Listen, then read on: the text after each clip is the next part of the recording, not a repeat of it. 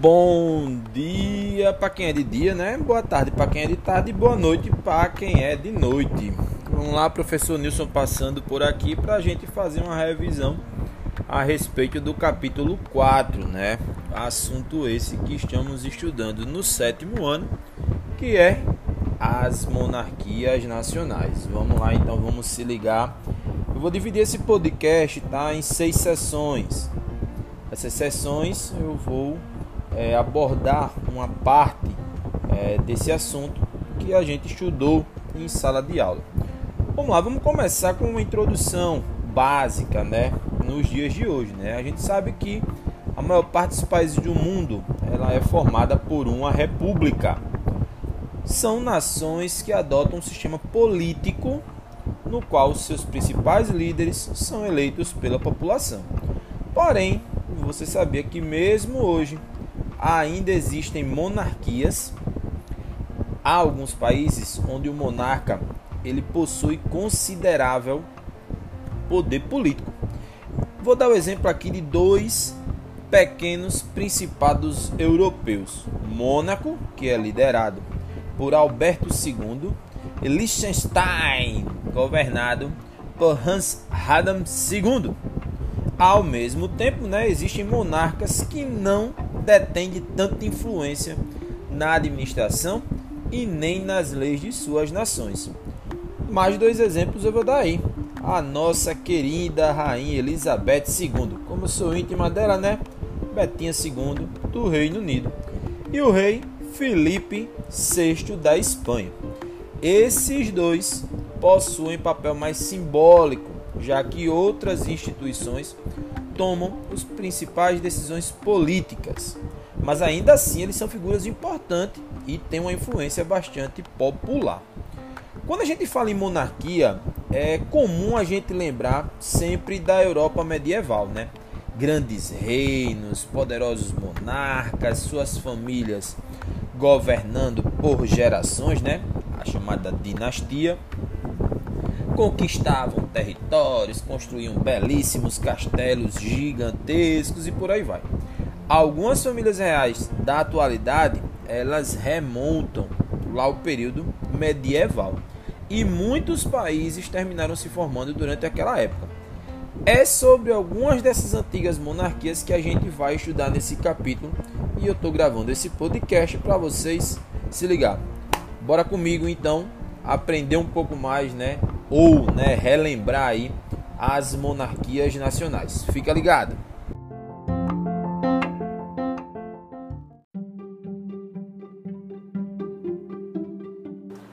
Fala galera, passando por aqui para gente falar no primeiro tópico, a Europa fragmentada, a Europa dividida.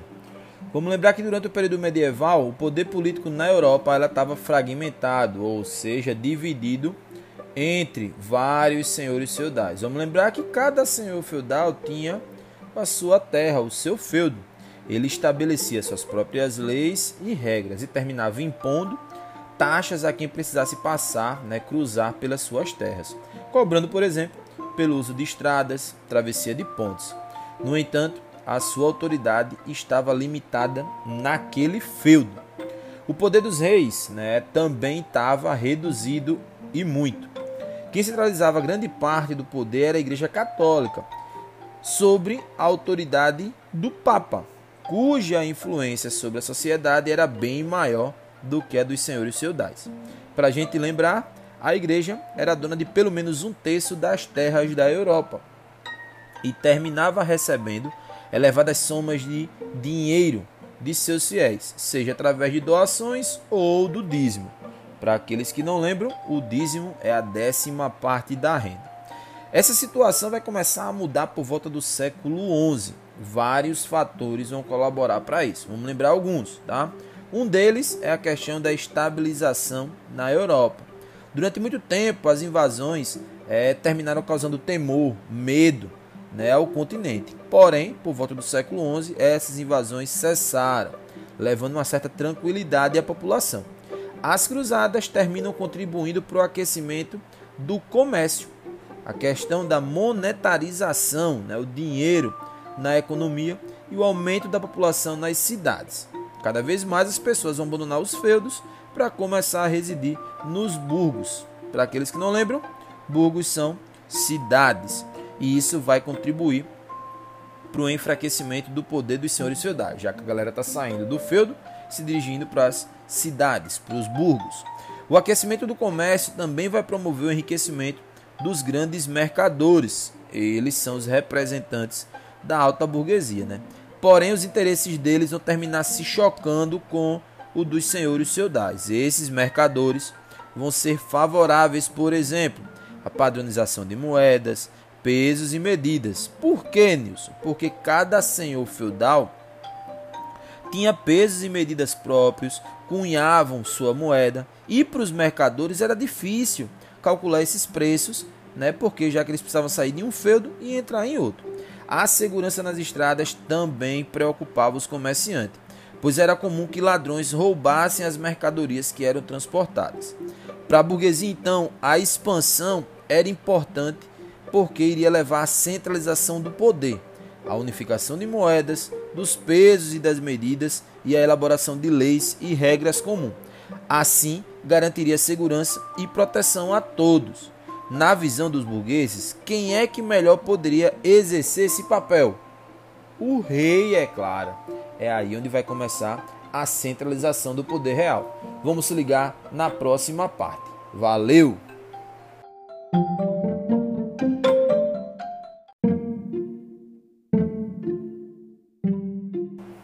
Fala galera, vamos falar agora sobre a centralização do poder real, né? Como a gente viu no podcast anterior, a burguesia achava que a centralização era necessária. Quem melhor para exercer esse poder, senão o rei, né? Os reis europeus, eles tinham interesse nessa centralização, porque assim eles iriam enfraquecer os senhores feudais. Porém, né, para realizar essas medidas que ia beneficiar principalmente a burguesia, o rei precisava de dinheiro. Então terminou unindo os seus interesses. Reis e burguesia se aproximaram. Com o dinheiro que a burguesia dava, os reis puderam organizar um exército. Equiparam eles e bem treinados eles foram. Terminavam impondo as tropas da nobreza feudal. Assim, muitos monarcas tomaram para si a tarefa de proteger as estradas e também as cidades. Como resultado, a influência dos cavaleiros que, eram, que faziam parte né, do exército dos senhores feudais começa a cair e vai enfraquecer o poder desses senhores. Aos poucos, os monarcas vão promover uma unificação monetária. Vão proibir os senhores feudais de cunhar, de fabricar suas próprias moedas também vão obrigar eles, assim como os homens livres, a jurar fidelidade e a pagar imposto. A própria coleta deixa de ser feita pelo senhor feudal e pelos religiosos, passa a ser realizada por funcionários reais. O poder dos senhores feudais foi enfraquecendo cada dia mais, cada vez mais, e eles passaram a fazer acordo com o rei, entregando os seus feudos a junção, a união desses vários feudos em um reino centralizado vai dar origem às chamadas monarquias nacionais, que vão estabelecer suas fronteiras territoriais, um idioma comum e uma burocracia. O que é isso? Uma unidade administrativa e tributária de tributos de imposto, entre algumas outras características. Algumas dessas primeiras monarquias vão se organizar em regiões que hoje pertencem à Inglaterra e à França. Mas isso a gente vai ver um pouquinho mais para frente. Vamos lembrar que essas monarquias, né, esse processo de centralização do poder em torno do rei, também vai promover o renascimento de antigas leis do direito romano. Essas leis vão passar a substituir aquelas que eram praticadas pelos senhores feudais, que tinham por base principalmente o costume de cada região a retomada né, dessas leis romanas vai atender às necessidades da sociedade, que estão se urbanizando e tem o comércio como um dos seus pilares. Muitas dessas leis também vão beneficiar a burguesia, que é principal parceira né, do rei, do imperador, nas, nessas novas monarquias. Foi em meio a essas mudanças que surgiram as primeiras universidades. Dentre os assuntos que estavam sendo estudados nas universidades estava principalmente o direito romano. Os filhos dos burgueses eram encaminhados para ela, para adquirir conhecimento que ajudassem a administrar os negócios da família e a conhecer a legislação vigente. Vamos para o próximo podcast falar um pouquinho que essa centralização ainda assim está acontecendo em ritmo lento. Vamos ver os motivos que levaram a isso. Fica ligadinho aí no próximo podcast. Valeu!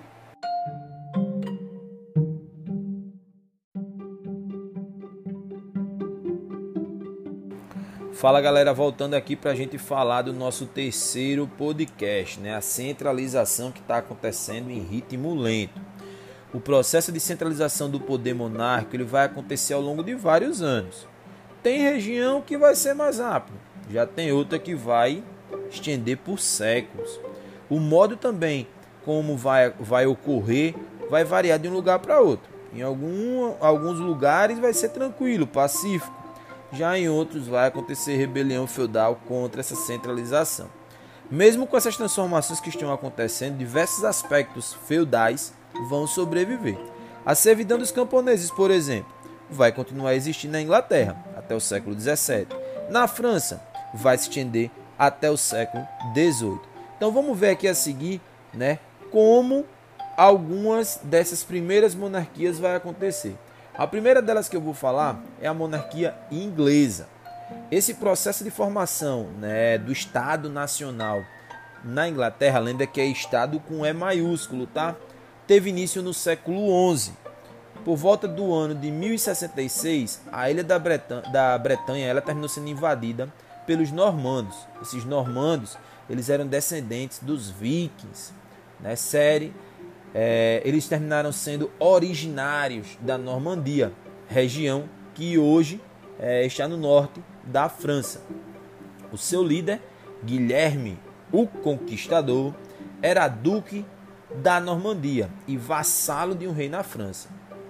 Após derrotar os anglo-saxões, que era a galera que vivia na Bretanha, Guilherme tornou-se então rei com o título de Guilherme I. Esse novo monarca centralizou o poder, aprimorou o sistema de cobrança de impostos e obrigou os homens livres a prestarem juramento de fidelidade a ele. À época, a Inglaterra ela estava dividida em condados e o monarca destacou homens de, suas, de sua confiança, que ele chamava de xerife, para administrar essas localidades.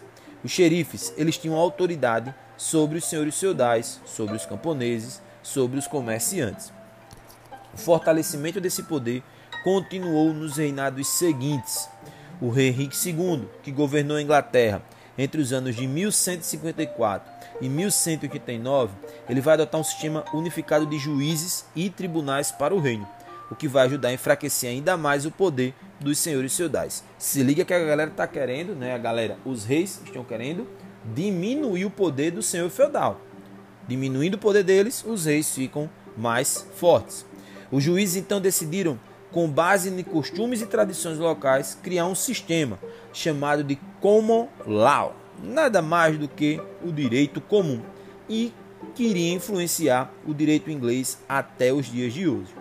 A nobreza feudal, por sua vez, ela queria frear esse processo de centralização. No ano de 1215, um grupo de nobres terminou lutando contra o rei João Sem Terra e o obrigou a assinar um documento. Documento esse que ficou conhecido como Magna Carta. A gente falou em sala que a Magna Carta assegura uma série de direitos à nobreza e foi um dos primeiros documentos a limitar o poder dos monarcas na Inglaterra, que sujeitava ao cumprimento das leis. A Magna Carta, por exemplo, estabelecia que nenhuma pessoa poderia ser presa ou punida sem julgamento e assegurava à população proteção contra arbitrariedades do poder político. Ainda de acordo com o documento, o rei ficava proibido de aumentar os impostos e criar leis sem a aprovação do chamado Grande Conselho. O que era o Grande Conselho? Era uma assembleia formada por representantes, que envolvia a alta nobreza e o alto clero. Com o tempo, esse Grande Conselho foi ganhando poder e passou a ser composto também por representantes da burguesia e da baixa nobreza. No século XIV, o Grande Conselho passou a se chamar Parlamento e dividiu-se em Câmara dos Lordes, que era formado pelo clero e pela alta nobreza, e a Câmara dos Comuns, que era composta por membros da burguesia e da baixa nobreza. Essa divisão permanece até os dias atuais no parlamento britânico.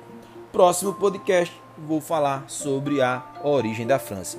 Fica ligadinho e vamos para o próximo episódio. Valeu!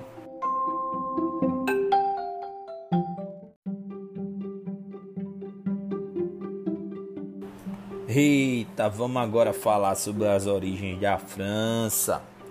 Bom, na França, a gradativa unificação dos diversos feudos e condados em um único estado teve início por volta do século X. Esse processo de centralização do poder nas mãos do rei vai se consolidar de fato somente no século XIII, com Filipe IV, que terminou governando entre os anos de 1285 a 1314. Atendendo às exigências da burguesia, aos poucos os monarcas passaram a garantir a segurança das estradas. Eles vão emitir cartas de franquia, vão criar uma moeda única para toda a França e vão ampliar o poder do Tribunal do Rei, em detrimento dos tribunais que foram controlados pelos senhores feudais. Essa centralização do poder em torno do rei foi um dos fatores que te terminou contribuindo para a formação da nação francesa. Outro fator foi o sentimento de nacionalidade que se formou na população. Esse sentimento ficou mais forte durante a Guerra dos Cem Anos, conflito entre França e Inglaterra que ocorreu entre os anos de 1337 a 1453. Nesse período, a oposição entre os dois estados terminou é, ajudando a unificar ainda mais entre a população um senso de pertencimento à França, independente de terem nascido em diferentes ducados, por exemplo. Nesse sentido, teve papel fundamental a jovem camponesa Joana d'Arc que se dizia enviada por Deus para salvar os franceses. Joana d'Arc tornou-se líder militar, servindo de estímulo para as tropas francesas na luta contra os ingleses. A, a camponesa, infelizmente, acabou presa pelos ingleses e foi condenada à morte na fogueira no ano de 1438, com apenas 18 anos. Ela foi acusada de heresia Lembra que heresias são atos ou ideias contrárias à Igreja Católica. Hoje, Joana d'Arc, ela é considerada uma heroína na França. Fica ligadinho pro próximo episódio. Tchau.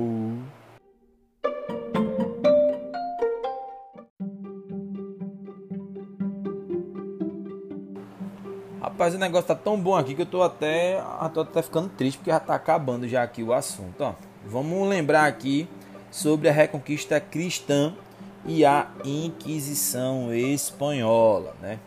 Em algumas regiões da Europa, a Igreja Católica terminou desempenhando né, papel importante nesse processo de formação das monarquias. Foi o caso da Espanha na Península Ibérica. Desde o século VIII, grande parte da Península Ibérica estava sob domínio dos árabes muçulmanos, né, também chamados de mouros, que conquistaram a região por volta do ano de 711. Eles permaneceram nesse território por oito séculos e, e terminaram influenciando, de certa maneira, os hábitos e costumes locais.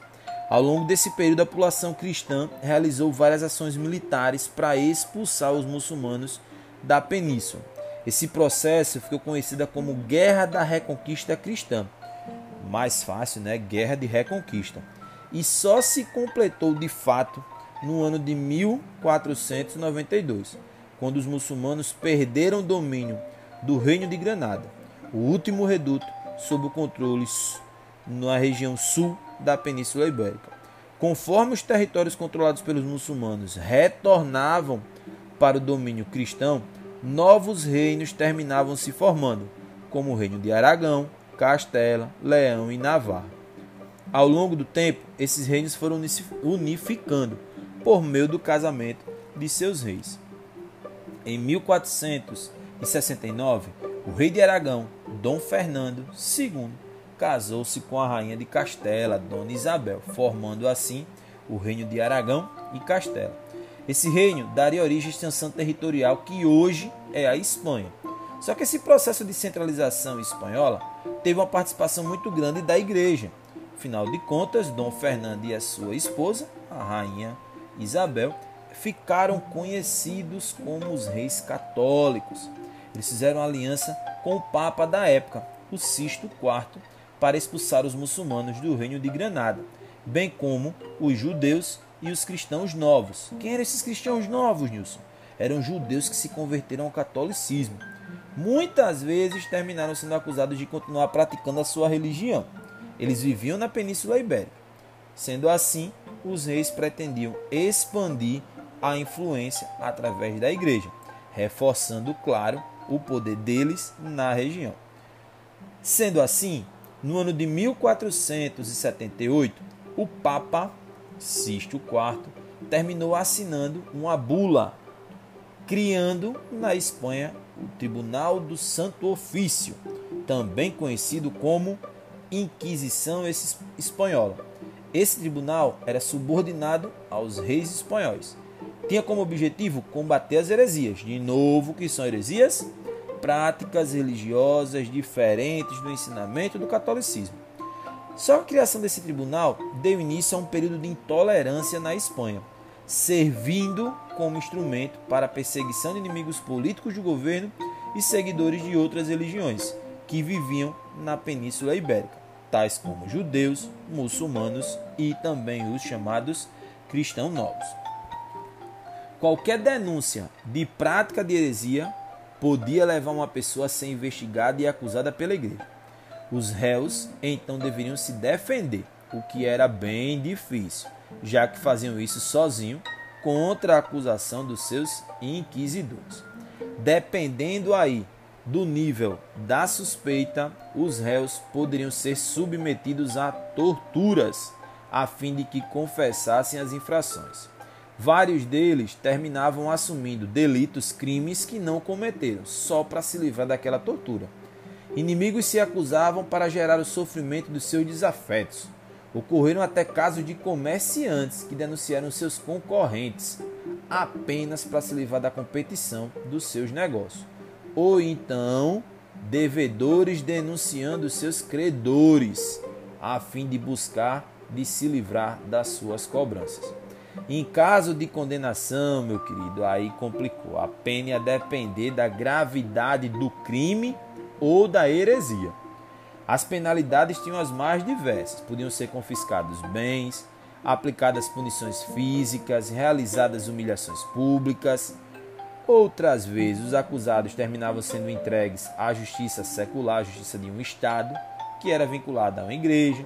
E em casos mais raros, o condenado era sentenciado à morte na fogueira, vista como meio de purificar a alma daquele herege. Os bens dele terminavam sendo divididos entre a igreja e o Estado. Os reis, então, Fernando e Isabel de Castela, terminaram aproveitando esse poder do tribunal para perseguir os seus opositores. Entre eles, adivinha quem? Antigos senhores feudais representantes da burguesia que se opunham à centralização do poder em suas mãos.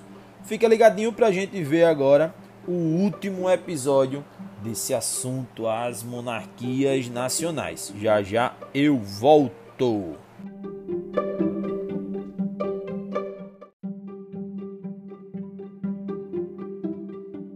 Fala galerinha, voltando aqui para a gente tratar do último tópico né, das monarquias nacionais. A Europa em crise. Né? Se entre os séculos 11 e 13 a população europeia terminou vivendo um período de expansão, né, a partir do século 15, uma série de fatores econômicos, sociais, políticos terminou desencadeando uma profunda crise na Europa. Né? O continente ele terminou se transformando num lugar marcado por doença, por fome, por revolta, misérias e instabilidades políticas que vão terminar provocando a morte de milhões de pessoas.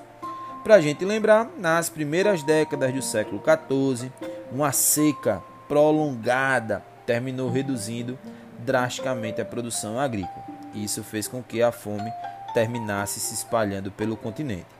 Existem relatos, inclusive, revelando que algumas pessoas chegaram a praticar o canibalismo para sobreviver à falta de alimentos. Poucas décadas mais na frente, o continente europeu viu-se assolado por uma dessas maiores catástrofes, que foi a peste negra, hoje conhecida como peste bubônica, doença extremamente contagiosa causada por uma bactéria e transmitida sobretudo pelas pulgas dos ratos contaminados e pelo contato com pessoas infectadas. Essa enfermidade terminou chegando à Europa por volta de 1347, através de um navio genovês né, que vinha do Oriente, onde se encontravam ratos contaminados com essas pulgas hospedeiras da bactéria. As péssimas condições de vida da época e a higiene, que diga-se de passagem de grande parte da população europeia, não era lá essas coisas, terminaram contribuindo para que a doença se espalhasse rapidamente pelo continente, provocando a morte de milhões de pessoas. Segundo estimativas, né, acredite-se aí que entre as décadas de 1340 e 1350, a peste negra matou aí cerca de 25 milhões de pessoas em toda a Europa, que seria o correspondente a um terço da população europeia da época. A título de comparação, tá? O número de mortos por causa da peste negra nesse período corresponde ao triplo das pessoas que morreram na Primeira Guerra Mundial cujo saldo de mortos terminou sendo aí na casa de 8 milhões de indivíduos. Esse alto índice de mortalidade provocado pela doença provocou mais uma vez uma queda na produção agrícola, porque vai faltar mão de obra para o campo. O resultado vão ocorrer revoltas e levantes de camponeses, que vão terminar enfrentando dificuldades para cuidar de suas terras. Muitos senhores feudais vão terminar dividindo suas propriedades e vendendo parte delas para terceiros. Como também muitos servos já haviam abandonado os campos, vai se tornar cada vez mais comum senhores feudais contratar camponeses para cuidar de suas plantações. Sendo assim, a gente encerra essa parte falando sobre as monarquias nacionais. Espero ter ajudado vocês e espero que vocês gostem. Né? Então vamos para a próxima um tchau, um cheiro do gordo. Beleza? Valeu, abraço, galerinha. Fui!